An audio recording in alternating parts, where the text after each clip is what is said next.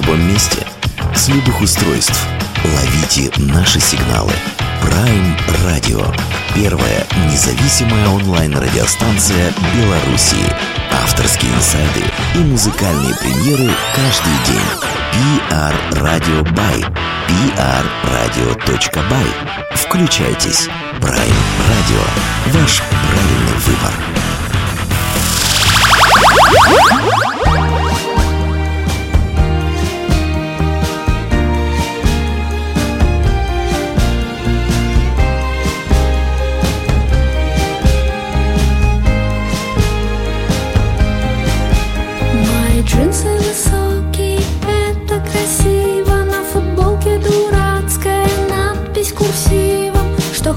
Хочется сока Лететь в самолете и быть смелее, чем я. И мое подражание вашим зачетам Никогда не приводит к добру. Я, наверное, скорее умру Чем пойму, как живете вы Кто смелее, чем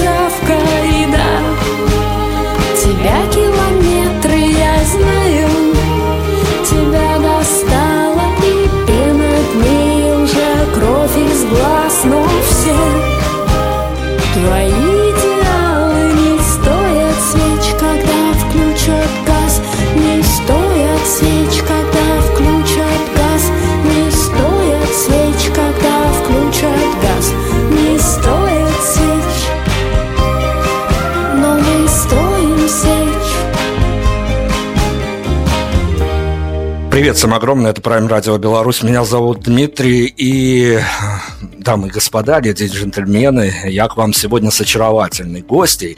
Надо бы сказать, если бы я был пропагандистом, я бы, конечно, начал вот с этого вот истории. Из замерзающей напрочь Европы к нам присоединяется Ксения, в скобочках One Love, Островская принцесса Ангина, но я не пропагандист, поэтому, Ксения, привет вам огромное. Добрый день. Давайте, если я начну умничать, то я бы, конечно, спросил вас о во времена какого-то 2017 года умничал бы, спрашивал о синдроме второго альбома и тому подобное. Альбом третий, поэтому я имею право прям вот спросить. Третий альбом – это уже прям, а, ну вот такая вещь, когда хочется осмыслять свою роль в истории, или все-таки с этим еще можно не морочиться и подождать до альбома четвертого? Для меня, в принципе, каждый альбом – это осмысление да, какого-то жизненного момента. Да? То есть эм, мы выпускаем альбомы где-то раз в три года, да? то есть вот два года у меня э, уходят на то, чтобы написать э, вот некоторое количество песен, которые складываются в одну историю для меня. Поэтому осмысление там группы, творчества в целом и так далее, тут в любом случае Э, нет, рано еще, я думаю. А, но, в принципе, это вот действительно осмысление просто какого-то жизненного периода. Принято. Ну, я понимаю, конечно, все равно в энциклопедии хочется, и когда-то точно в скорой перспективе это все из, из виртуальных каких-то Википедий перекочуют в какие-то большие музыкальные энциклопедии, там про Ксению отдельная глава, про принцессу Ангины пару глав, и про каждый альбом по еще по главе, потому что каждый альбом, он очень интересен. И, ну, надо сказать, давайте так, чтобы сразу все стало на место, Название альбома, оно, во-первых, конечно, не случайно. С ним, э, если мониторить ваши соцсети, было связано э, от слоганов до прямо идеологически, в хорошем смысле моментов. Но, тем не менее, опять-таки, мониторя альбом, мониторя судьбу альбома, и мониторя ваши посты относительно судьбы перекрещения альбома и тому подобное. Мы поговорим и о, и о выходе его, и о должном выходе, и о невыходе. Все мы успеем обсудить. Но а, вот это вот самое название о том, что никому действительно не нужны а, твои жертвы, оно правда вот так вот мистически догоняет? Ну, мне кажется, это нормально. Мне кажется, это нормально. Эм, названия догоняют, э, строчки догоняют, это со всеми людьми, которые пишут, так случается, мне кажется. Ну вот у меня есть, у меня действительно есть желание именно эту фразу э, где-нибудь э, выбить на руке или на лбу. Потому что, ну да, все мы э, воспитаны, э, выращены так или иначе. Ну, то есть мое поколение в любом случае, а я отвечаю за это, мы выращены альтруистами, и все мы огребаем с этим по полной мере. И действительно, вот эта вот фраза «никому не нужны твои жертвы», она мне самой очень нужна. И как мне кажется, она вообще много кому нужна. И вот то, что я вижу по нашим социальным сетям, это меня, в общем, эм, убеждает э, в этом. Это действительно, эта песня оказалась много кому нужна.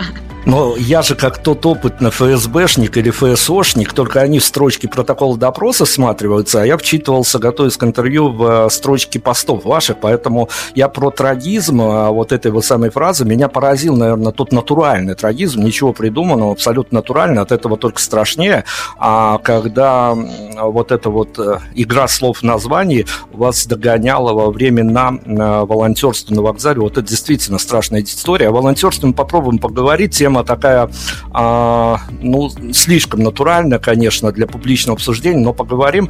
Но это, вот я всегда почему-то, мне же музыканты не, не первый, не десятый раз рассказывают, что с одни, у одной стороны для них какой-то трагизм есть, когда их песни догоняют, их название альбома и тому подобное догоняют по жизни, а с другой стороны это такая, ну, что ли, может быть, эйфорическая штука для музыканта, когда действительно он явился каким-то провидцем, пусть это его догнал финала и собственной жизни, но он для себя уже явился каким-то правительством. Вот от трагизма до эйфории, это какое чувство, когда тебя твои же произведения догоняют по жизни? Мне кажется, это подтверждает скорее то, что мы какие-то параноики, я не знаю. Ну, то есть ты концентрируешься на какой-то мысли, а потом видишь ее везде. Это, в принципе, довольно эм, мне кажется, типично для, для художников любых жанров. То есть, как только ты сфокусировался на какой-то теме, эм, не знаю, занимаешься там каким-нибудь эм, не знаю, египетским искусством, да, делаешь что-то вот в этом духе, и оно будет тебе видится абсолютно во всем. Вот, ну, мне кажется, со строчками то же самое. То есть эм, я не знаю, сколько здесь мистики, а сколько здесь на самом деле особенностей психики. Ну хорошо, я тогда зайду с другой стороны, поскольку я говорил уже, что я не пропагандист, а я скорее по журналистской части, я понимаю, а, как работает вся эта штука, несмотря на то, что с альбомом, с его выходом, релизом, не релизом были те еще перипетии, напоминаю, поговорим об этом. А, но, тем не менее, когда альбом вышел, понятное дело, что музыканты ловят лайки, фидбэки и прочих диванных экспертов, и хейтеров в том числе в гости заходят, но это не тот случай с принцессой, по-моему, такие... Хотя могу ошибаться опять-таки, но дело не в этом. Я, а, понятное дело, помониторил реакцию масс-медиа, скажем так, и нашел одну удивительнейшую рецензию на этот альбом.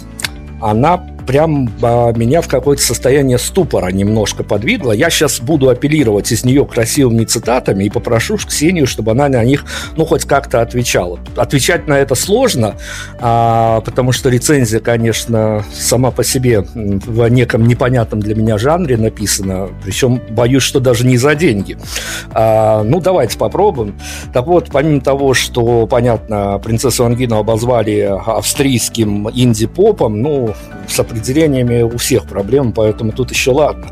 Но вот э, в аннотации к этой же рецензии в первых же строчках э, о том, что автор всех песен Ксения Островская, собственно говоря, и для нее музыка – это скорее хобби, потому что основной профессией а, является, а, ну, она у нас художница. Так вот, про музыку и про хобби обидно? Нет, не обидно, потому что, ну, людям же всегда нужно как-то все и всех поделить, да, вот все разложить по ящичкам. Если ты говоришь, что ты художник, а я художник, да, по основной специальности, так это действительно и есть, да, то все остальное э, будет восприниматься как хобби. И ну, не то, чтобы я с этим воюю уже много лет, но э, по факту многие действительно до сих пор пытаются меня записать либо в одно, либо в одни ряды, либо в другие, да, либо в художники, либо в музыканты, потому что людям так проще. Эм, так, ну, да, действительно, просто проще. И эм, я к этому привыкла и абсолютно спокойно на это реагирую. Ксения, но у меня-то фраз много, поэтому едем дальше. И тут я точно понимаю, что будет не то, что обидно. Ну, не знаю, выкручивайте сами в публичном пространстве. Я цитирую, дальше за вами. А вот, Ксения вряд ли рассчитывает на массовую популярность, да она ей не, не слишком-то и нужна. Я думаю, вот тут э, обидка должна включиться. Про массовую популярность, ну, это явно не так. Мне кажется, мне очень сложно, да, в принципе, судить о том, насколько наша музыка э, может рассчитывать на какую-то, претендовать на какую-то массовую популярность, э, потому что я сужу со своей колокольни. Э, по факту мы с вами знаем, что никакой массовой популярности у нас нет. Да? У нас есть своя аудитория, и она совершенно чудесная, и она не такая маленькая, и все замечательно. Конечно, мне хотелось бы достучаться до большего количества людей. Эм, и тут не очень понятно, это как бы прокол э, промо, да, то есть это нехватка ресурсов именно э, в, как бы в именно из разряда, да, пиара, промоушена, или это действительно особенности музыки, э, особенности там моих текстов. Я допускаю обе возможности, поэтому, поэтому не очень э, расстраиваюсь. То есть, ну, либо это так, да, я сама не пиарщик, я не промоутер, я ничего не могу с этим сделать. Эм, либо действительно просто то, что я делаю, не всем близко. Ну, собственно, я знаю, что это не всем близко. И это тоже окей, потому что делать что-то другое мы все равно не будем, иначе зачем? Ну, Ксения, давайте я тогда продолжу еще одной фразой. Она тоже вполне вот будет в ответку вашему ответу. И, наверное, вот успокоюсь с рецензией, потому что рецензенты люди, как минимум, странные. Сам был таким несколько лет, поэтому я понимаю, о чем говорю. Это скорее а, вот реакцию журналиста, вот данного журналиста. Я, понятно, назову его инициалы, почтового адреса и прочее называть не буду, потому что, может, еще кого человек обидел.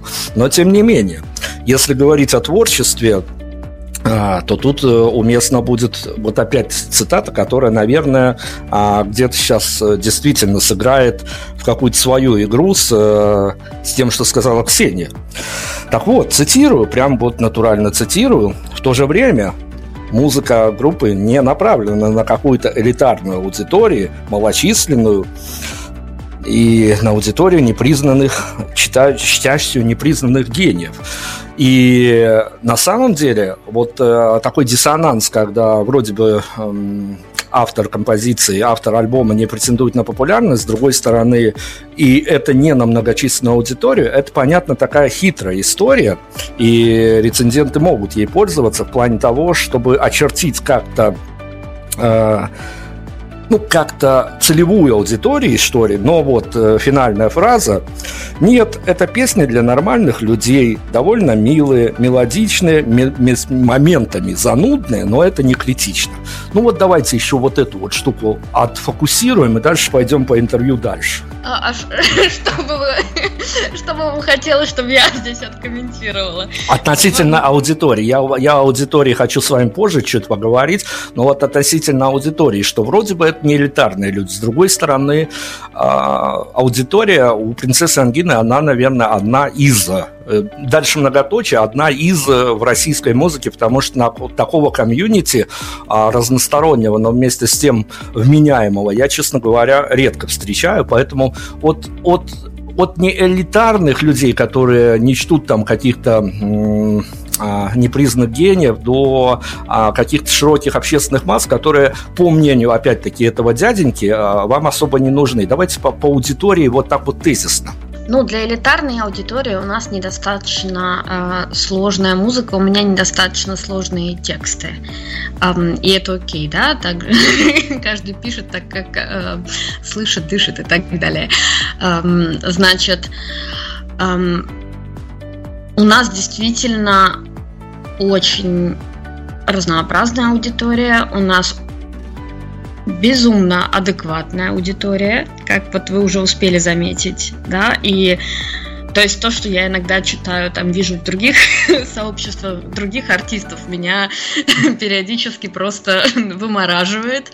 А в нашем сообществе тьфу-тьфу-тьфу, непонятно, как так получилось, но никогда такого не было. То есть у нас никогда не было там каких-нибудь супер э, э, жестких, жестких э, разборок, какой-то травли. Так, ну, то есть мы никогда этого не приветствовали, само собой, не допускали. И, в общем, у нас как-то все кисоньки и зайчики.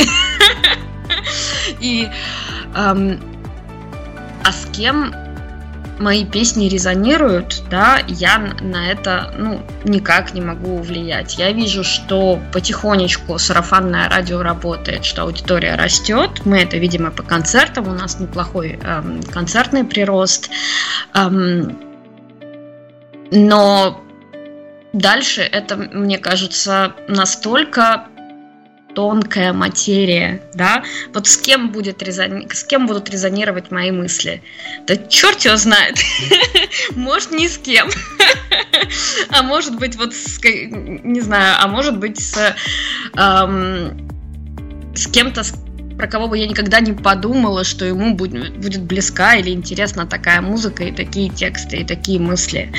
Э, поэтому я, наверное, скорее на данный момент наблюдаю за всем этим процессом, и мне интересно, но как-то на него влиять я не могу и даже как-то не очень хочу. Ну, я надеюсь, мы не впустую потратили часть интервью. Алексей Можаев, э, издание «Интермедиа», это его я цитировал последние несколько минут. Я успокоюсь прямо под цитатом, потому что тут есть, конечно, где разгуляться. Есть и красивое, что музыка э, и для фона подходит, и для чего она только не подходит. Но это такие рецензентские обычные штуки, когда нечего писать, пиши музыка для прогулок, все поймут, все, все будут рады. Давайте тогда, э, почему вас позвали, по альбому поговорим. Очень сложная история. Я правильно понимаю, что где-то на каком-то этапе этот альбом не случись дальше того, что случилось, не случись того, с чем а, сейчас живем, этот альбом мог бы, ну, так, а, если нагнать литературщины, мою формулировку, мог бы а, о каких-то м, потерях, отчаяниях и, про, и прочее, прочее, прочее быть ответкой некому ковидному и постковидному периоду. Да, конечно, этот альбом, ну то есть эти песни написаны во время эм, ковидного периода. Эм, вот как я уже сказала, да, для меня каждый альбом он связан с каким-то определенным временем, да, в моей жизни с какой-то определенной ситуацией. Э, последние два года мы фактически были заперты дома. Эм, я наблюдала за тем, как другие люди попали, эм, оказались в в этой ситуации изоляции друг от друга, от каких-то привычных э, вещей. И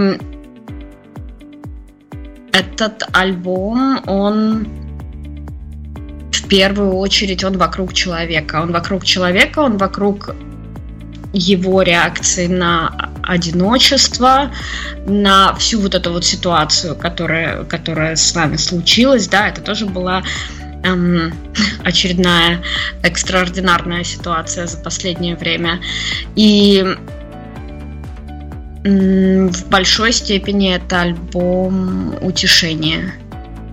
Поэтому он не столько какой-то он не трагичный, он светлый. Он очень светлый, и э, поэтому мы все-таки решили несмотря на все обстоятельства, сейчас его выпустить. Я как бывший рецензент, опять-таки, не самый хороший, ну и не самый плохой, а, наверное, когда мне прислали послушать его, я, наверное, формулировал свои мысли о том, что, ну, скорее, я помню эти формулировки, что, с одной стороны, он а, самый легковесный, это касается звука, касается саунда, он действительно очень легковесный, и что приятно удивило, наверное, его легковесность, его такая прозрачность. Но, с другой стороны, а, относительно смыслов месседжей и текстовых пассажев, я, наверное, сказал, что он самый приземленный из того, что было у принцессы Ангины, а, потому что вот слушаешь его и, в общем спотыкаешься всякие там Netflix и булочные за углом и прочее, прочее. Но это я утрирую, конечно, но, тем не менее, приземленности и натуральной жизни в нем, конечно, хватает. Но, тем не менее, вот опять-таки, а, это такие шекспировские страсти у нас сейчас пойдут. А, понятно, что пережив эту ковидную историю, которая сейчас становится, ну, какой-то таким неприятным, но воспоминанием не более, а, и понимая, что в этот момент рождались песни, и альбом примерно создавался в эту же пору, а, такую ковидную, постковидную, когда разрешали гулять, не разрешали гулять, и по часам гуляли, и как мы только не гуляли. А, но ведь две крайности же есть. Или а мне тут многие, особенно в первую волну, кричали, что мы сейчас засядем, запишем такой депрессивный альбом, чтобы он был маркером времени, прям вот как мы жили и как мы это все переживали. До действительно, как Ксения сказала, альбома с надеждами, альбома с каким-то выходом из этого всего состояния. Но вот альбом получился таким, как получился, светлым, в общем-то, добрым не могу говорить, но светлым таким и тонким, и чувственным, и ну, все, что присус, присуще хорошему и светлому. Но тем не менее, а вот этот вот выбор был, что можно было повернуть а, часы в другую сторону, закрутить гайки и наоборот, из светлого податься на темную сторону, и альбом получился бы совсем другим. Нет, на тот момент такой альтернативы не было. А, хотелось, хотелось все время всех обнять. Хотелось обнять всех, с кем мы оказались разлучены совершенно неожиданно. А так получилось за счет того, что мы не приезжали в Россию, ну, два года, наверное. Мы не видели наших друзей, мы не видели наших близких. Мы, ну, это было очень тяжело и для меня лично, и одновременно я видела, как тяжело другим, и да, просто вот, вот хотелось обнять музыкой, и мне кажется, у нас это получилось. Я продолжу про выбор. Опять-таки, э, кстати, надо сказать, чтобы меня потом вот в этом размазывании картинки не заподозрили, а, я точно сегодня не буду в интервью этом бегать по определенным композициям, потому что тут Ксюша у всех хлеб отобрала, она уже в своих пабликах, в соцсетях рассказала про практически про все там композиции, об истории их создания, где они писались, прям почти координаты указала, где и чего как писалось, поэтому э, не сегодня, не эта история. Я про выбор, опять-таки. Э, по хронологии, вернемся в хронологию, альбом должен был выйти в марте, в марте, марте, в марте знаковый месяц и для Ксении, для меня, все мы мартовские, альбом должен быть в марте выпущен, и понятно, почему он не вышел, но опять-таки, какие внутренние конфликты были там, что, ну, все-таки, исходя из э, инди-направленности группы в плане промоушена, все-таки вы готовились к релизу, и вот взять, отменить, а, понятно, что отменять надо было. По совести, по чести, по всему чему угодно отменять надо было, потому что шоковое состояние никому там не до музыки было. Но это болезненное было ощущение отменять релиз альбома? Конечно, потому что очень много сил уже было потрачено на то, чтобы подготовить релиз. Uh, уже полностью был запущен весь процесс. Uh, уже были даты концертов, презентаций на апрель. Билетов только авиа у нас еще не было, все остальное уже было. даже по-моему, даже бронь каких-то хостелов уже была в России. Ну, то есть мы уже были во все оружие абсолютно. Но выпускать альбом 4 марта ну, оказалось абсолютно, ну, просто немыслимым. Да? И мы не стали этого делать. Мы решили отложить эту историю, и была даже идея эм, отложить ее до осени. Но в мае появилось ощущение, что пора. Что пора, что именно вот этой светлой музыки на тот момент очень не хватало. Все очень устали, все были очень вымотаны, эм, и мы, и наши слушатели всей этой ситуации, и хотелось, опять же, вот хотелось как-то поддержать, и несмотря на то, что а, с точки зрения промо это было абсолютное самоубийство выпускать альбом без концертной поддержки, без гастрольной поддержки, вообще без всего но мы поняли, что это своевременно. Мы на это пошли. На этом э, мистика, трагизм и прочее не кончаются, потому что, опять-таки говоря, готовясь к интервью, я заметил еще одну едва ли не более трагическую историю, а она связана не с музыкой, а с художественными составляющими. И если я правильно ничего не перепутал, потому что в голове это каша, 24 а, февраля в эту знаковую уже дату, которая войдет в историю, у Ксении должна была стартовать первая сольная, правильно ли я говорю, сольная художнику можно применять это вот, ну, а, как это называется, не, не персональная, да, спасибо за первая персональная выставка в России. И насколько я понимаю, могу опять-таки ошибаться, она там стартовала и все-таки была проведена. Но опять, я же за ощущениями. Мы сейчас э, хотим вот инсайда от вас, э, эмоциональных. Это же тоже, наверное, такая э, глубокая, не глубокая, но все-таки рано на психологическом состоянии, когда вот прям дни совпадают, черт возьми. Ну что мне вам на это сказать, Дмитрий? Это, да, это был кошмар. Но это не первая моя персоналка в России, далеко, но действительно это первая персоналка, по-моему, за 10 лет или за 11 лет. Я очень давно не показывала ничего дома, и тут как-то все сложилось, потому что до этого все переносилось, опять же, из-за ковида, а тут вроде как вот все получается, и я приезжаю, и на 24 февраля у нас открытие в Питере, и да. Ну да. А потом 24 февраля утром я звоню куратору и говорю, вообще открываемся или как? И он говорит мне, что ну, мы не можем а, переставать делать то, что мы делаем потому что это тоже важно, и это какой-то противовес всему этому злу, которое происходит в мире, да, это противовес искусствам. И мы решили открываться, и Я на самом деле очень этому рада, потому что нам удалось 24 февраля собрать на этом открытии людей, собрать, собраться вместе и почувствовать какую-то общность, да. Ну, то есть ты оказался не один на один, да, лицом к лицу ситуации, а ты, а мы оказались все вместе, как бы в одной лодке. И от этого, мне кажется, всем стало немножко проще. Поэтому это было важно. Но дальше сама выставка, конечно, ну, то есть дальше там всем было не до нее, скажем так, мне в том числе. Вот, но эм, да, слава богу, мы разобрались. Я уже даже эм, мне даже удалось перевести работы назад э, в Вену, так что Дальше буду показывать их здесь. Ну, тоже вариант. Ксения, давайте поговорим о людях. А, понятно, мы уже вот выяснили, что как бы не страшно это звучало, особенно из уст модератора, а из уст автора еще туда-сюда. Вот когда модератор беседы говорит, что если бы не ковид, то черт вас да, мы бы увидели бы такой альбом от принцессы Ангины, был бы совсем какой-то другой альбом.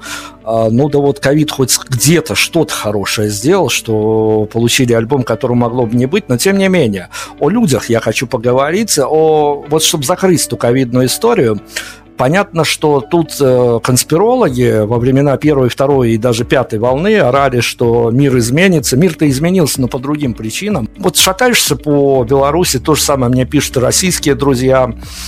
А, что, в общем-то, для людей, для обывателей мир не шибко-то изменился. Если бы не вот эти вот э, страшные события, которые происходят, то вообще бы а, все вернулось к прежней жизни. Но да, это русские люди, русских людей ничем не сломишь. Что-то психологически среди публики, которая приходит к вам на концерт в условном Берлине или в условной Вене, и вообще в жизни европейцев а, что-то изменилось за вот этот вот пандемийный период, или опять-таки все это было абсолютно конспирология, и все вернулись к своим домашним домашним делам и точно так же жарят уютно котлеты в домашних тапочках. Ну, жарят котлеты в домашних тапочках, да, и слава богу, да, то есть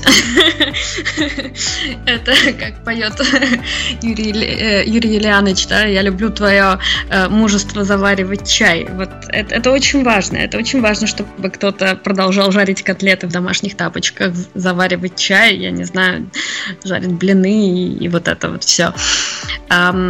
Это какая-то такая база.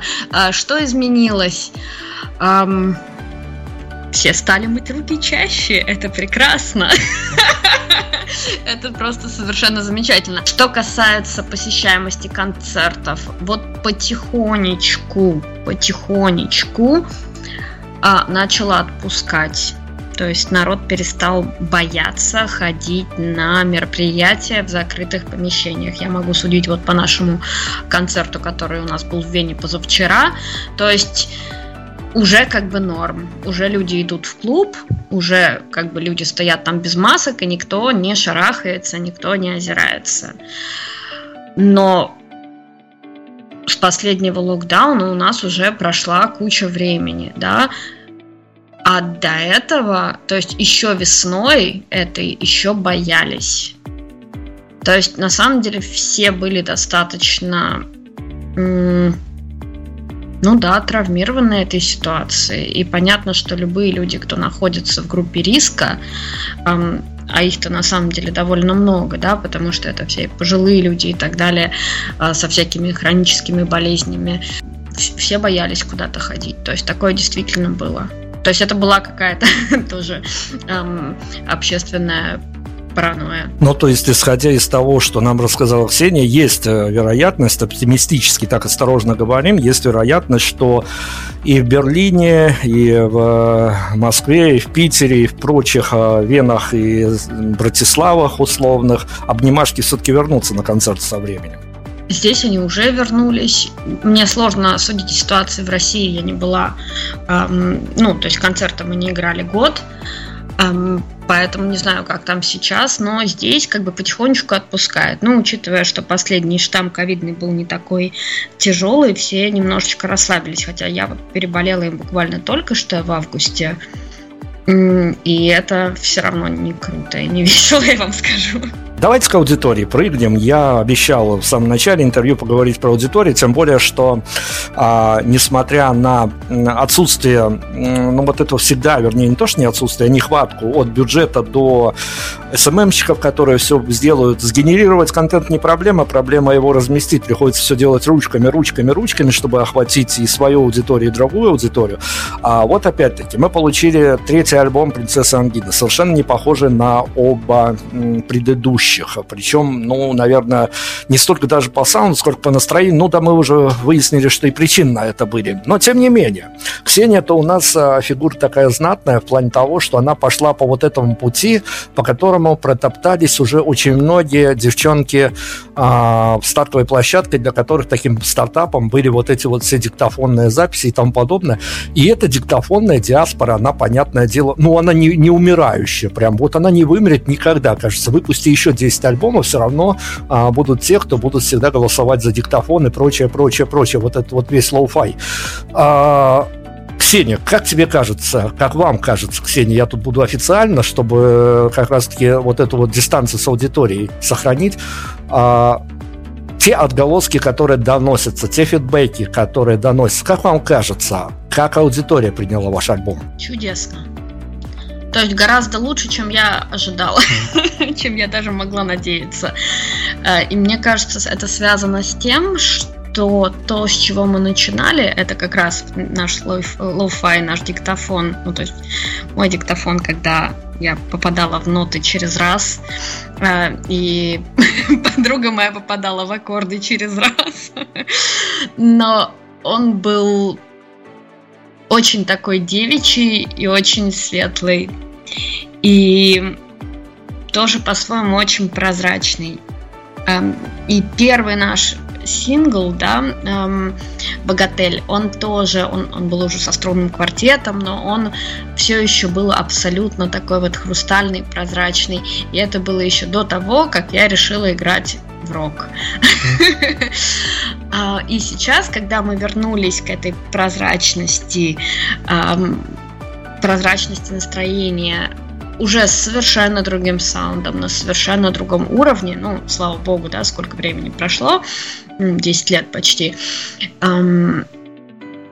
наша аудитория это восприняла абсолютно с восторгом. То есть, несмотря на этот ну, электронный саунд, на, на вот эту вот где-то э, сложность аранжировок, э, на вот этот вот весь звуковой массив, да, э, аудитория поймала вот ту вот самую прозрачность, которая была раньше.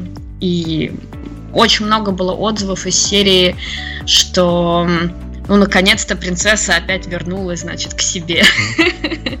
И это, мне кажется, именно касается вот настроение. Ксения Андреевна, ответьте мне вот на какой вопрос. Э, это не придуманная история. Мы тут э, в силу обстоятельств сделали э, сезон с белорусскими музыкантами. И хотя интервью это очень скучный жанр, и его приходится всегда облекать какой-то литературщиной, дабы ну, интервью хоть с какой-то медиавес имело, но в беседе с одним из белорусских музыкантов я наткнулся на такую э, чудовищную формулу, когда он прям не заигрывая ни со мной, ни тем более с аудиторией, сказал, что э, я все, что я делал до этого, я делал э, ник- никогда не хотя вот концерт концертами туда-сюда, но никогда не хотел бы в реальной жизни встретиться со своей аудиторией, потому что мне казалось, э, что я пишу песни для, в общем не глупых, светлых и добрых людей, но потом, говорит, в силу обстоятельств я переехал в маленький город, где меня не перестали узнавать, и я встретился с этими людьми, и это чудовищно, и я теперь очень-очень прям вот э, как-то его разносило от того, что он познакомился воочию в реальной жизни с людьми, а, которые слушают его песни, его это а, в какие-то низы, э, на низы подсадило эмоционально, не знаю, будет ли у него следующий альбом, но тем не менее, вот она, живая история.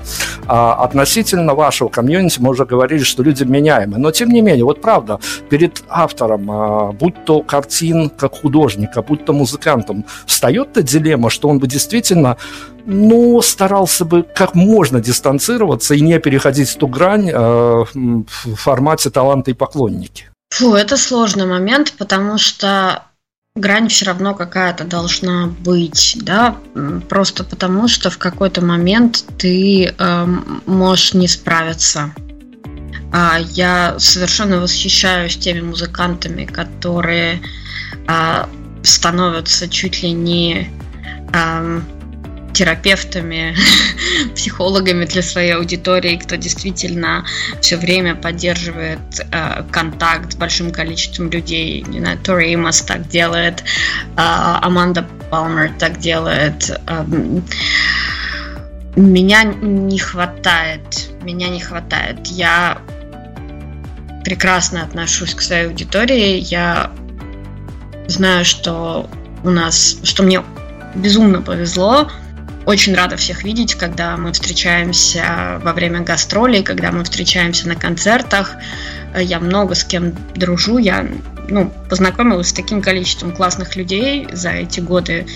Я хотя бы за это очень благодарна всей этой музыкальной истории, потому что я бы никогда не познакомилась, ну, просто с чудесными людьми. Очень крутая история, когда ты не сидишь в офисе и не строишь карьеру, не устраиваешь интриги, чтобы подсидеть а, кого-то, кто вот-вот отвалит либо на пенсию, либо его примут за взятки, а когда ты все-таки создаешь кон- контент, э, вот это вот художественный, музыкальный, ну, у тебя все-таки какое-то другое мировосприятие по сравнению со всем офисным миром и тому подобное.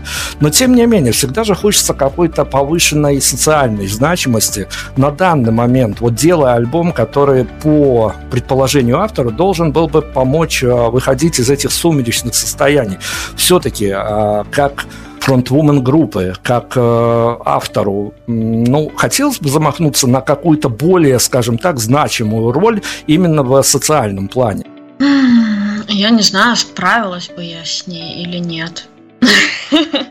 То есть, не знаю, тут это дело мне кажется, не люблю слово ресурс, но тут дело и в э, моем тоже эмоциональном ресурсе и так далее. То есть эм, я не уверена, что меня бы хватило. Окей, окей, все, дипломатию австрийскую нам завезли, я понял, вопрос снимается. Поедем дальше к аудитории. Еще один э, спорный момент, не спорный в плане промо, в плане промо, наверное, все с ним окей, а в плане психологического состояния а, объявленный конкурс, где можно было рисовать картинки по песням из альбома, каверить эти самые, в хорошем смысле слова, композиции. Но это же ведь тоже, с одной стороны, такая медиа, наверное, удачная история по притяжению аудитории и своей, не своей. Но с другой стороны, ты-то, черт возьми, видишь, а, что называется, наяву, как если не тебя рассматривают и видят, и интерпретируют, а, то твои песни тоже, и, ну, не всегда же ведь, ну, не, не только же положительные эмоции вызывает творение на твои композиции. У меня исключительно положительные, честное слово, потому что когда один человек э, начинает э, внимательно рассматривать, да, заниматься исследовать, да, фактически творчество другого человека, это же это очень интересный процесс, и за этим очень интересно наблюдать, и очень интересно, что у людей при этом получается. Поэтому, с одной стороны, конечно, безусловно, а, то, что мы придумали такой конкурс, это способ как-то взаимодействовать с аудиторией, да, в отсутствии на данный момент каких-то релизов, концертов и так далее, да, то есть это способ не терять какую-то связь, не терять контакт, да, вот оставаться на проводе, грубо говоря. С другой стороны, для меня это безумно интересно. То есть я была очень рада, что очень ну, многие как-то отреагировали и сделали работы, прислали кавер-версии акустические, кто-то там прям реально супер заморочился, сделал классные видео, ну, то есть конечно, это меня не может не радовать. Я же на стороне аудитории, поэтому я, несмотря на то, что я выполняю роль говорящей головы от Prime Radio, я, тем не менее, буду топить за аудиторию. А, буду надеяться, что следующий вопрос не будет никак коррелироваться с э, вот этой вот э, преснопамятной у многих, а, прям вот стереотипной формулировкой о том, что память девичья, поэтому у Ксении память на все, надеюсь, хорошая. Когда вы проводили опрос в своих соцсетях относительно голосования за лучший трек этого альбома, результаты удивили или все как, в общем-то, и предполагалось? Результаты, в общем и целом, удивили. Удивили. Но, с другой стороны, зная свою аудиторию и ее психологические особенности, наверное, это можно было и предположить. То есть, например, трек Боттичелли там оказался на передовых позициях, хотя это абсолютно какая-то не хитовая вещь, а вещь скорее для нас была такая экспериментальная. И при этом вот она очень зашла нашим ребятам. То есть я удивилась. Ну, давайте тогда психоанализом продолжим, потому что вот такая забава э, пришла мне в голову. Ну, давайте попробуем все-таки его осуществить. Сейчас я прыгну на один из э, популярных стримингов, которых э, в свете последних событий все меньше и меньше. Зарубежные это уходят и обещают, в отличие от Карсона, вообще никогда не возвращаться. Давайте прыгнем на Яндекс Музыку и проанализируем вот эту вот штуку. Популярные треки на сегодняшний день. Завтра все может поменяться. Черт его знает, что будет дальше. Но тем не менее, а, фантастический вальс не потянешь, выход в сад и принцессе можно все. А все из каких-то лохматых доисторических времен. Тут тоже ничего не удивляет. В общем и целом ничего не удивляет, да. Во-первых, это треки, которые уже давно скажем так, в ходу. У них было время для разгона. Эм, во-вторых, эм, они более классические да, для, а, для русскоязычной аудитории, мне кажется. То есть они, не знаю, там ближе какой-нибудь там Белой гвардии, мельницы, ну, всего вот этого вот с, с классического такого женским вокалом. А, поэтому им проще, чем тем трекам, которые мы делаем сейчас. То, что мы делаем сейчас, ну, вспомнить хотя бы ту же Джудит, э, это один из треков нового альбома, это, конечно, что-то, чему нелегко. Потому что, несмотря на то, что текстовая составляющая, она вроде как, ну, не хочется верить, не потеряла в качестве, но музыкальная составляющая для таких текстов очень нетипичная. И поэтому вот я вижу это, например, потому, когда наши какие-то подборки постят в таких вот классических русских рок-сообществах народ не знает, как с этим жить и как на это реагировать, потому что, с одной стороны, ну как, ну нормальный, там, не знаю, нормальный вполне себе текст, и тут внезапно какие-то э, биты, какие-то э, синты из 80-х вообще, ну, и это, конечно, вызывает негативную реакцию. И на этом теряется часть аудитории, на этом теряется часть эм, прослушиваний но... но это отчасти, да, это, это наша политика, философия на данный момент. То есть мы все равно будем делать то, что мы считаем правильным и интересным для нас, несмотря на то, что я абсолютно понимаю, что на этом мы теряем часть потенциальной аудитории. Каждый, конечно, зритель, слушатель, он рассмотрит для себя, выберет для себя что-то важное, а кто-то даже в комментах обязательно напишет эту не жизнеутверждающую фразу о том, что Ксения взрослеет и взрослеет, и никуда с этим не жить с этим придется и тому подобное. Но тем не менее, никому как автору не лучше-то не видно.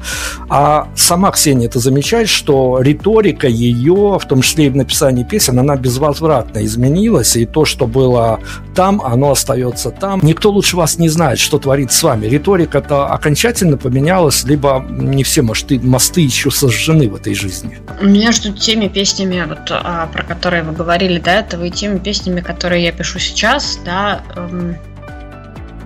10, 11, 12 лет. Это много времени. Это, это треть моей жизни.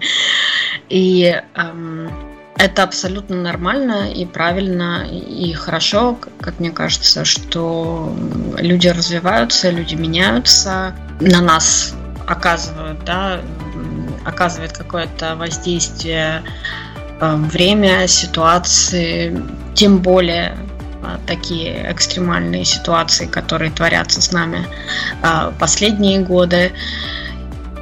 И, конечно, это влияет и на музыку, и на мелодический ряд, и на гармонический ряд, и на риторику. И это нормально, и это, и это хорошо, потому что эм, меня саму не то что расстраивает, но мне не очень интересно наблюдать за авторами. И здесь я говорю не только о, русскоязычной музыке, но и там англоязычная музыка. Э, когда я вижу, что, ну я не знаю, там взять может, я буду э, предвзято сейчас рассуждать.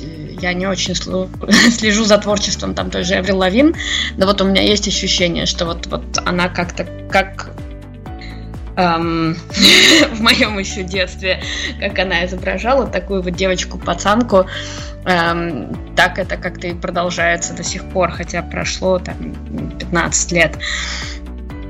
Ну, мне это, мне это не интересно. Мне интересно, когда люди развиваются и когда можно развиваться вместе с ними. Саврил, это очень хороший такой референс был. Вот тут мы абсолютно сходимся в этой точке. Меня удивляет, конечно, это состояние, когда ты ее видишь и думаешь, это я постарела, что с ней происходит, а она такая, как и была, кажется. Хорошо, но я вот о чем. А, о внутрицеховой вот этой вот, а, о внутрицеховом, внутрикухонном, скажем так, состоянии. Вот смотрите, Ксения, а, опять-таки, а, никто, кроме меня, не отвечает за формулировку этого вопроса. И тут скорее, опять-таки, а, у каждого свое, но тем не менее, что-то общее есть в этом всем. И говоря геймерским языком, находясь в профессии интервью, ты прокачиваешь свои скиллы как интервьюер, и чем больше ты их прокачиваешь, а, тем меньше из профессии уходит, э, ну, вот романтики и тому подобное, я об этом говорить не буду, но уходят какие-то незыблемые, казалось бы, вещи, то есть волнение перед интервью и тому подобное. И ты понимаешь, что чем больше ты прокачиваешь свои скиллы в общении с артистами, актерами и тому подобное, тем тебе становится скучнее. И с этим никуда не денешься. И ты понимаешь, что а, в тот день, когда окончательно исчезнет хоть какое-то волнение перед интервью, перед беседой, перед э, боязнь, как это все сделать, скомпоновать, и чтобы это было красиво и эстетично. Ты понимаешь, что ты повесишь микрофон, наушники на гвоздь и пойдешь там куда-нибудь в управдомы. А, с музыкантами, с актерами, по мере того, как они прокачивают свои скиллы. Не в профессии, а в творческом плане. Профессии все-таки не хочется называть это как по обывательству совсем. Все-таки творческие люди. Но не создается вот это впечатление не то, что усталость, а вот это впечатление, что тебе вот в этой, а, в этой твоей, понятной твоей и амбиции, и э, то, что ты можешь сделать, и то, что ты не сможешь делать, и становится как-то грустно о том, что ты себя, в общем-то, как-то познаешь, и у тебя более или менее все по полочкам. Я, честно говоря, не знаю, у кого там что по полочкам, потому что я себя пугаю время от времени. Чем больше ты себя познаешь, тем страшнее становится.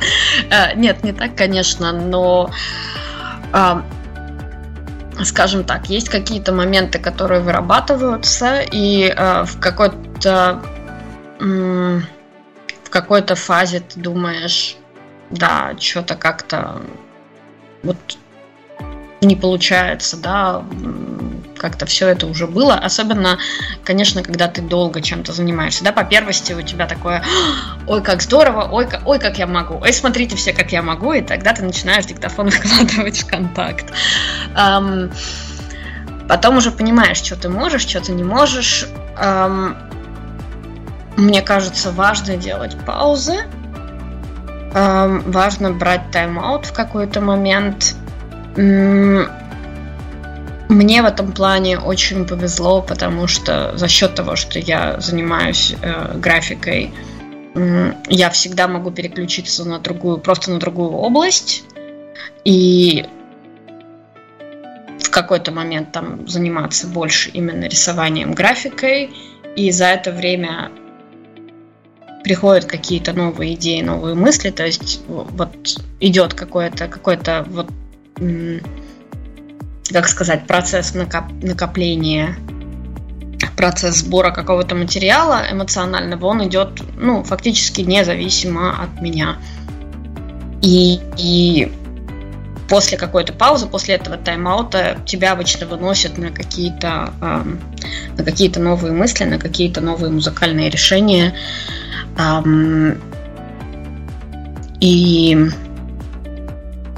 ты что-то что-то новое о себе узнаешь, что-то новое открываешь в себе и чем-то новым можешь делиться ну, по крайней мере, аудиторию свою успокоили, что на гвоздь ничего не собирается. Вешать, это уже хорошо. Ну, вот опять, 8 лет группе в этом году, три альбома, в общем, не, не, не, неплохо, по всем меркам неплохо, плюс синглы, плюс э, видео работы, в общем-то, хватает чего и послушать, и посмотреть. Но, а, а есть вот эта вот задумчивость о том, ну, это же всегда, это скорее работа даже сторонних людей, даже с какой-то момента не музыкантов, а скорее всяческих идеологов, в хорошем смысле смысле этого слова. Но если бы я сейчас попросил а, не с точки зрения популярности, а с точки зрения, вот, наверное, какого-то захода для автора, как эти песни выходили, при каких обстоятельствах и тому подобное. Ну, от трех до пяти так называемых программных произведений «Принцессы Ангина» могли бы с вами накидать? Для меня всегда, ну, наверное, как для многих э, авторов, последние песни или последние релизы самые важные. Из таких важных песен второго альбома я могу точно выделить Тлен, и поэтому э, Тлен задержалась э, в концертной программе. Мы играем ее фактически на, э, во всех концертных сет, э, сетах. Эм, а дальше на данный момент для меня программный третий альбом совершенно ужасно важная песня «Никому не нужны твои жертвы», э, важная песня «Джудит», важная песня «Как вода», э, важная песня «Ретро». Ну, да, третий альбом. Практически весь плейлист перечислили. Правда, туда почему-то мейнстримовый снег еще не успел попасть. Ну да, это может я рано вклинился, может быть, помолчал бы, еще и снег туда попал. Хорошо, с программными произведениями то э, более или менее понятно, хотя это вопрос для автора действительно такой очень, ну, очень, очень, очень некорректный с формулировкой ведущего. Понятно, все, что для автора. А самое последнее, это вот самое будоражащее, что называется. А, ну, давайте еще от песен тогда прыгнем в кадр, войдем а, вот эти вот работы, последние видео работы, включая, как мы выяснили, тоже очень главную композицию о твоих жертвах. А, ну, если единороги, там, на, несмотря на наличие шариков и танцев, его можно вообще в какое-то необычное видео. Последнее время, а, скажем так, для вас работа в кадре это что? На самом деле мы не так много работаем с видео в последнее время. Этому есть э, куча причин, от банально финансовых а, до, до причины именно промо, потому что вот этот вечный конфликт между тем, что а, ссылки из YouTube ты не можешь нормально постить в контакт, эм, и поэтому у тебя начинаются делиться просмотры между сетями, и, в общем, короче, это полный бред. Эм, Поэтому фокус на видео э, в последнее время меньше. Мне очень хотелось, чтобы было видео на, э, на «Никому не нужны твои жертвы». И мне кажется, у нас получился красивый клип, э, красивый видеоряд, который соответствует настроению песни. Как будет дальше, я пока не знаю, честно говоря. То есть, ну, есть всякие идеи, но в основном это, конечно, упирается и в финансовый момент тоже, потому что снимать видео, продвигать видео – это просто безумно дорого. История, которая меня опять ставит в ступор, чем больше ты плаваешь в этом, тем больше для тебя каких-то, а, хотя, казалось бы, все правила игры известны, но а, за последнее время то ли музыканты стали пересматривать какие-то свои векторы, и я не раз уже именно в, а, вот э, в этом вот 2022 сталкиваюсь с таким посылом, я не знаю, правильно он или нет, за что купил, за то и продаю. О том, что целевая аудитория у аудиопродукта и у видеовизуализации этого же самого продукта, целевая аудитория зачастую, если не всегда, совершенно разная. Вы на себе что-то такое испробовали? На самом деле нет. Наш, наша аудитория довольно цельная, она не сильно делится.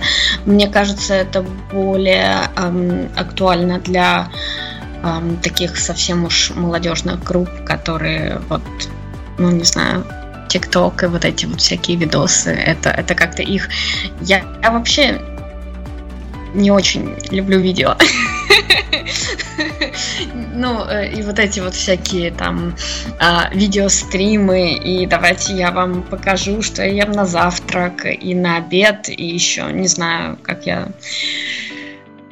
Ну, не знаю, вот это вот все настолько не мое, для меня всегда такое преодоление заставить себя записать какое-нибудь видео. Наверное, я просто старая. Я не могу упустить эту тему, я ее анонсировал уже как э, несколько действительно сложно, поэтому я приберегал ее для предфинальных титров, но и не поговорить об этом, но это было бы какие-то совсем не журналистские стандарты. Я все-таки стараюсь а, соответствовать, а, ну, хоть какому-то понятию независимой и хорошей журналистики. Не всегда получается, но обстоятельства иногда сильнее. Поэтому, а, Ксения, ну, давайте вот все, что... Я не знаю, тут даже как-то глупо, наверное, задавать вопросы будет в плане вашего участия в волонтерском движении, которое, конечно, явилось уже последствием э, нехороших и страшных событий.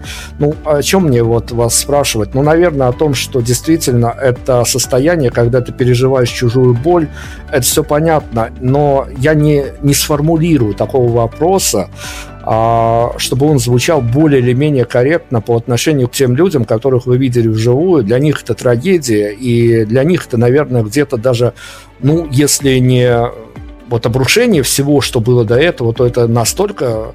Я не буду что-то конкретное формулировать, я вот хочу от вас слышать вот ваши э, какие-то, ну, вот такие, что называется, засечки, которые э, вас потрясли, или, может быть, и как бы это ни странно звучало, но и в том аду были проблески какого-то оптимизма и какой-то веры во что-то хорошее. Безусловно. А, безусловно, да, я провела на главном вокзале города Вены пять месяцев.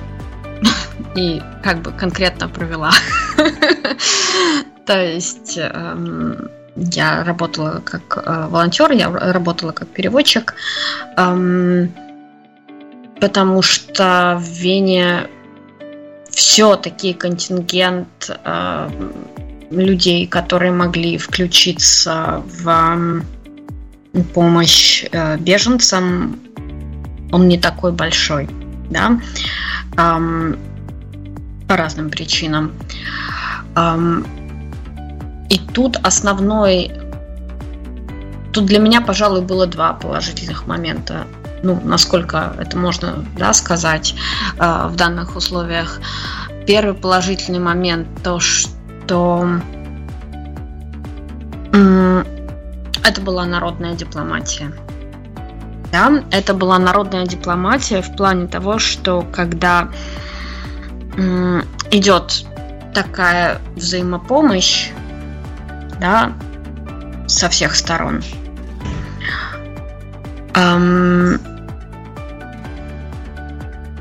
ты абсолютно как сказать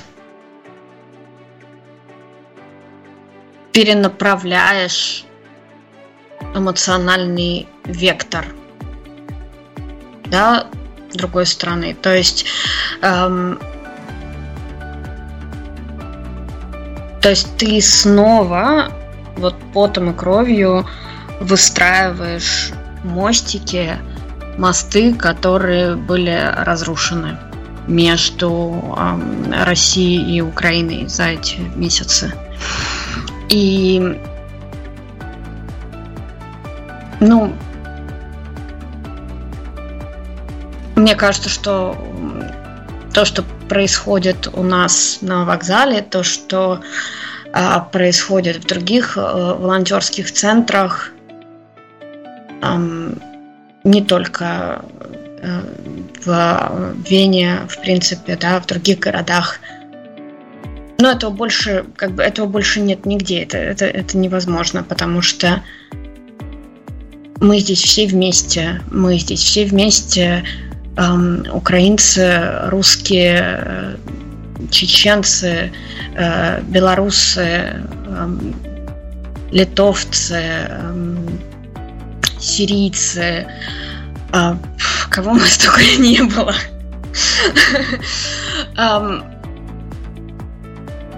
И у всех есть понимание, что главное это ценность человеческой жизни, что люди это, ну это самое главное, да, к чертям вообще всю эту политику, идеологию и так далее.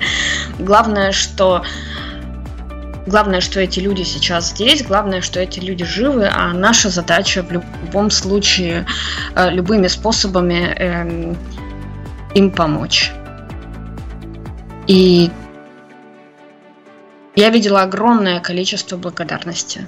Я не видела, эм, я практически не видела эм, ненависти, какой-то агрессии. Если что-то было, то это было потому, что люди просто эмоционально измождены. То есть вот этот вот мир, вот это то, что происходит в интернете, весь вот этот буллинг между э, разными как бы лагерями, да, то, что там все желают всем всего подряд, не будем переходить на личности, и для одних ты недостаточно радикален тут, для других ты недостаточно радикален здесь. То есть вот эта вот волна ненависти, какое-то требование абсурдное отменить русскую культуру, вот это вот все, русскую музыку, ну, что только не, не начитаешься. Так вот, в реале этого всего нет. этого не было. И для меня это было колоссальной эмоциональной поддержкой для меня самой э, эти месяцы. Это то, что меня вытащило через это время. На самом деле, с одной стороны, это меня эм,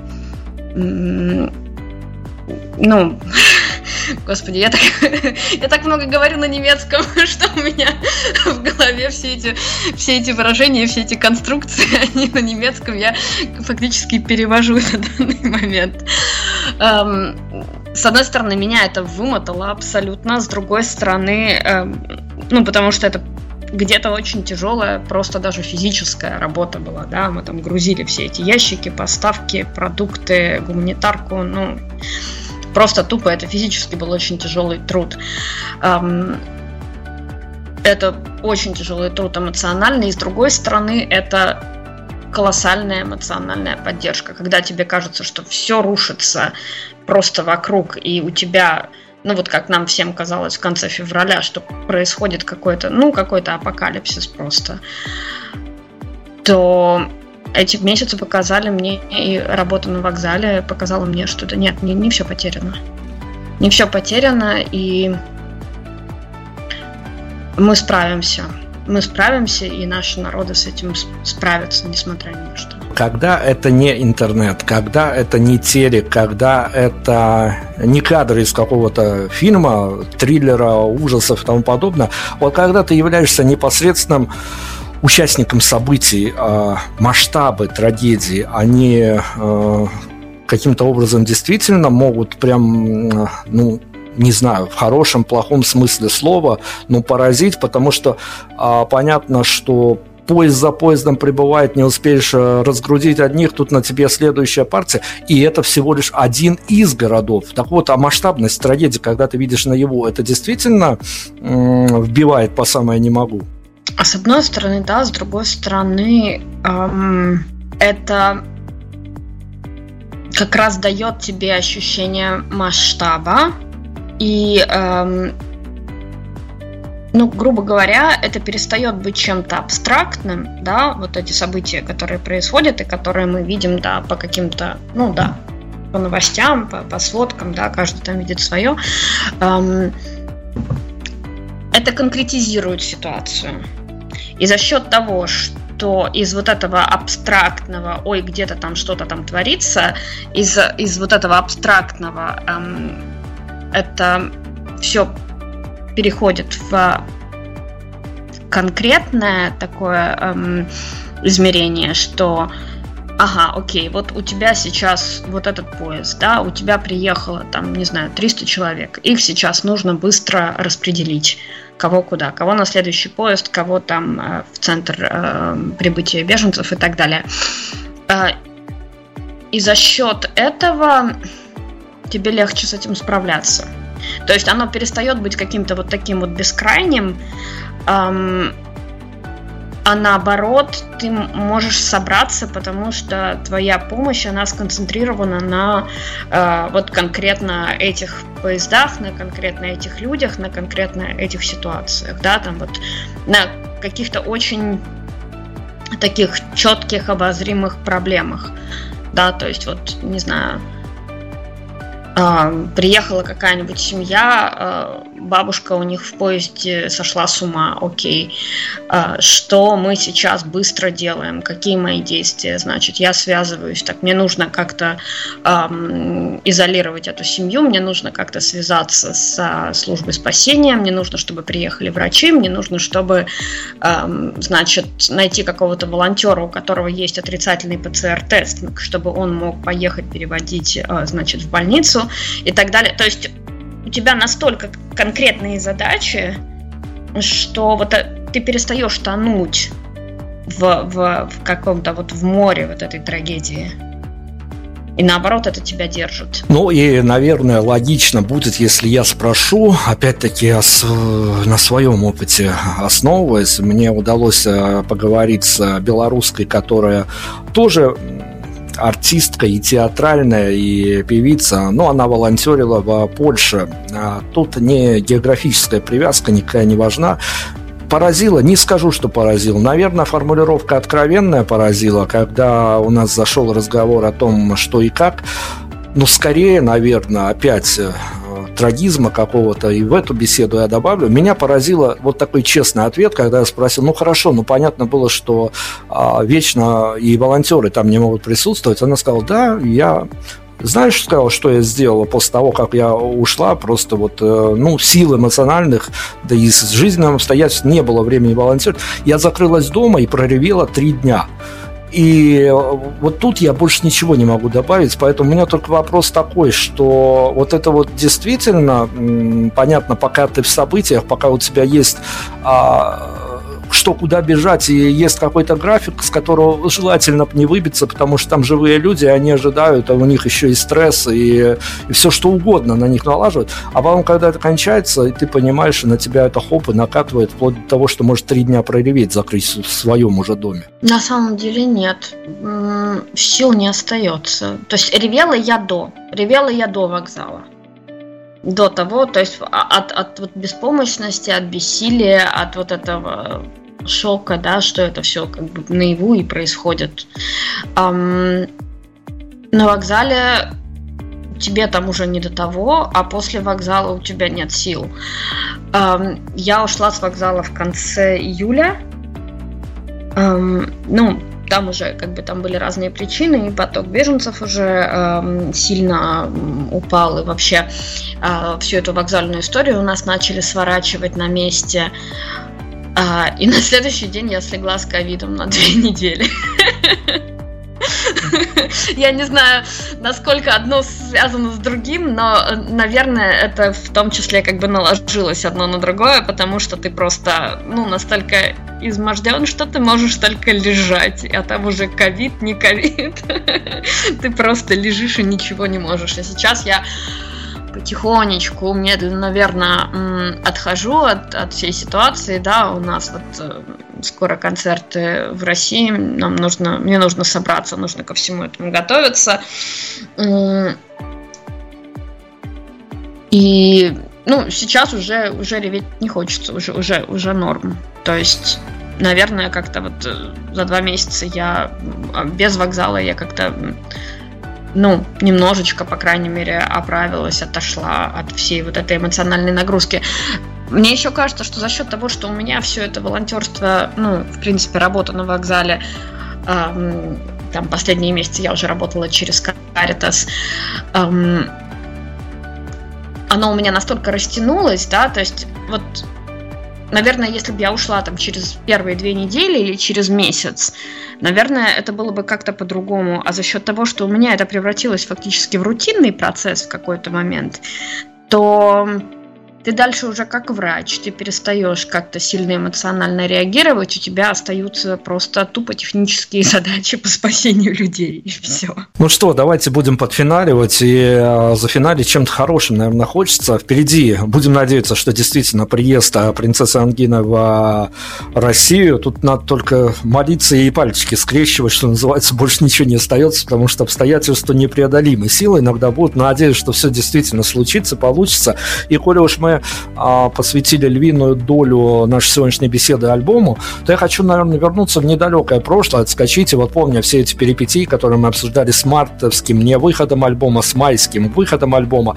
Ксения, вспомните, как провели первые сутки после выхода альбома, а было ли какое-то ощущение того, что ну, альбом вышел, вот э, у всех какой-то там, черт знает какое, обычное число майское, а у меня праздник сравнимый сопоставимо с Новым годом. Нет, наверное, этого не было, потому что в момент релиза альбома я была на вокзале. И мы разгружали поезд. А на следующий день, по-моему, я больше спала. Потому что мне было не до этого. Вот.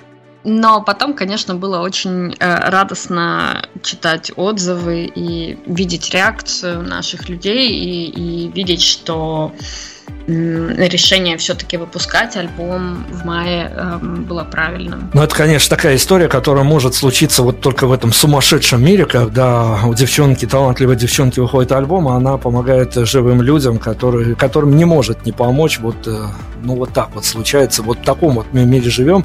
Еще, наверное, после второго альбома, если бы я делал интервью, мы ничего подобного не могли предположить. Это куда более литературная была бы история. Ну, вот как есть, так есть, к сожалению. Но ну, наверное, за этими темными сторонами, темными полосами случается что-то светлое, хотя спроси у меня, я абсолютно не верю, что дальше будет лучше, я сосредотачиваюсь на том, что дальше будет только хуже, но это мое абсолютно какое-то нехорошее мнение, и есть такие предпосылки к этому мнению, но тем не менее, давайте так, а, посмотрим на ситуацию более оптимистично и отгремит э, презентация концертного альбома, будет все хорошо. Я думаю, публика соскучившаяся, артисты по публике тоже соскучившиеся.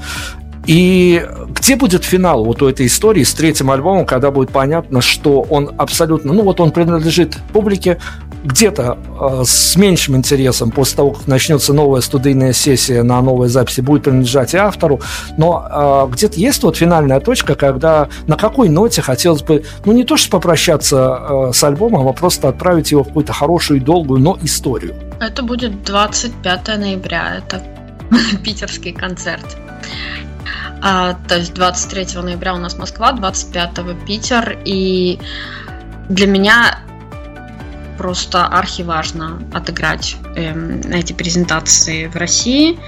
И на этом, да, действительно, я могу этот альбом отпустить. Пока мы не отыграли презентации, у меня не закрытый гештальт.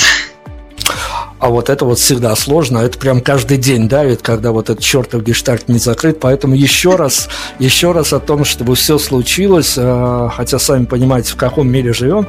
А, ну что, мы, в общем-то, тезисно, наверное, многое осветили сегодня. Нам осталось только попросить у Ксении какое-то программное произведение, дабы музыкально закрыть этот альбом а, нашу, вернее, наше интервью с чем-то из, этого, из этого альбома. Там программников очень много, но перед этим, наверное, вот опять-таки, хорошая, в общем-то, реакция от поклонников, хороший фидбэк. Нету вот этих вот диванных критиков. Но если совсем уж по-честному подходить, а к финалу интервью всегда хочется что-то сказать такое глобальное, и честное вместе своей метавселенной Ксении Островской. А чего не хватило этому альбому?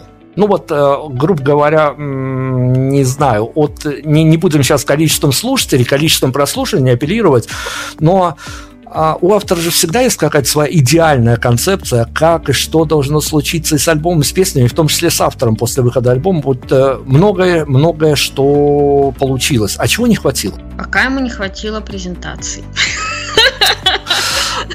Напоминаем, 24 Мне кажется, ему хватило. 24 и 25 я понимаю. И 23 и О, 23 и 25 все, значит, еще раз повторили.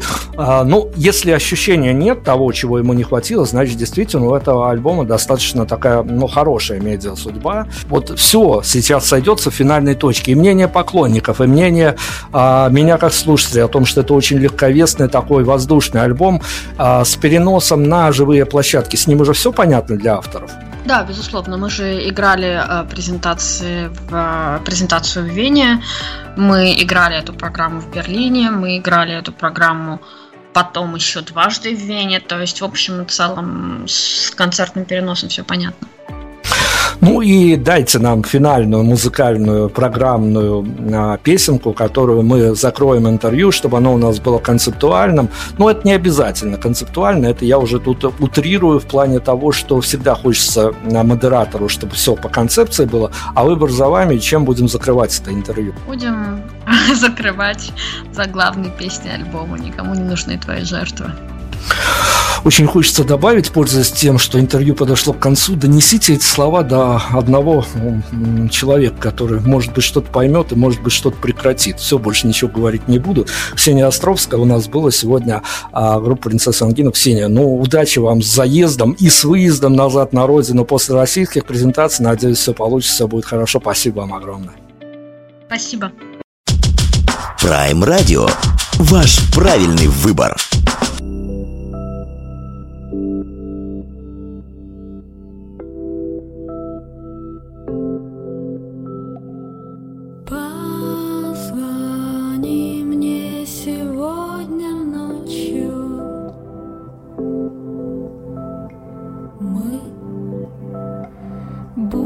Будем разговаривать молча. Прыгать в последний поезд. Но он уже набирает скорость. Когда все